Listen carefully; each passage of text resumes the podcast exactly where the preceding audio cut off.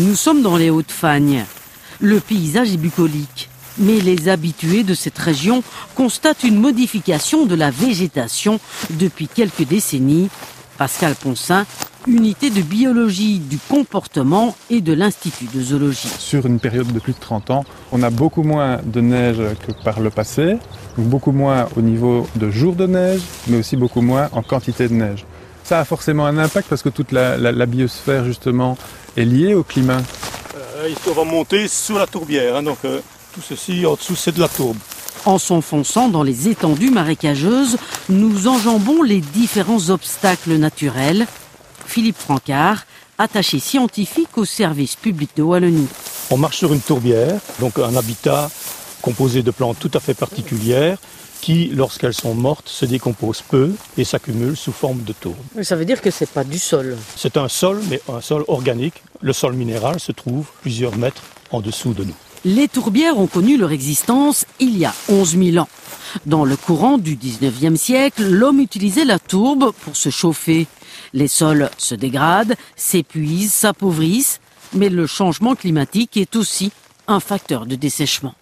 Roland de Chatzen, porte-parole d'un groupe de travail sur les libellules. Quand la tourbière est trop sèche, il y a plus de mousse et plus de sphènes qui se développent et ce sont des molignies, une sorte de graminée qui prend le dessus et qui est moins intéressante pour les insectes par exemple, et notamment les libellules, les papillons. Pour conserver les populations d'insectes, les libellules, les papillons, il est impératif de conserver la végétation des tourbières.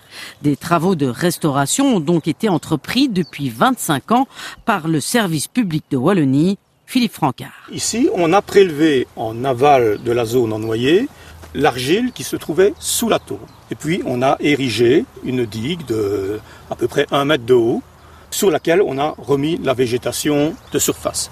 Les buts de ces travaux, c'est de réinonder en permanence les milieux restaurés ou au minimum de maintenir leur surface humide. Avec les travaux de restauration, on a maintenant un réseau de mares très important dans les tourbières et ces mares sont colonisées par les libellules.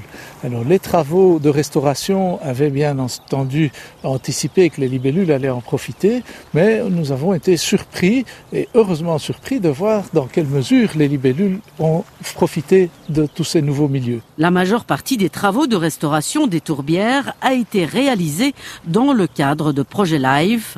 Philippe Francard. Ce sont en fait des projets cofinancés par la Commission européenne et par un demandeur. Et pour tous les projets tourbières, le demandeur était le service public de Wallonie. Le projet LIFE Haute-Fagne coûte 4 millions et demi d'euros et l'ensemble des projets LIFE Tourbière dépasse les 18 millions d'euros.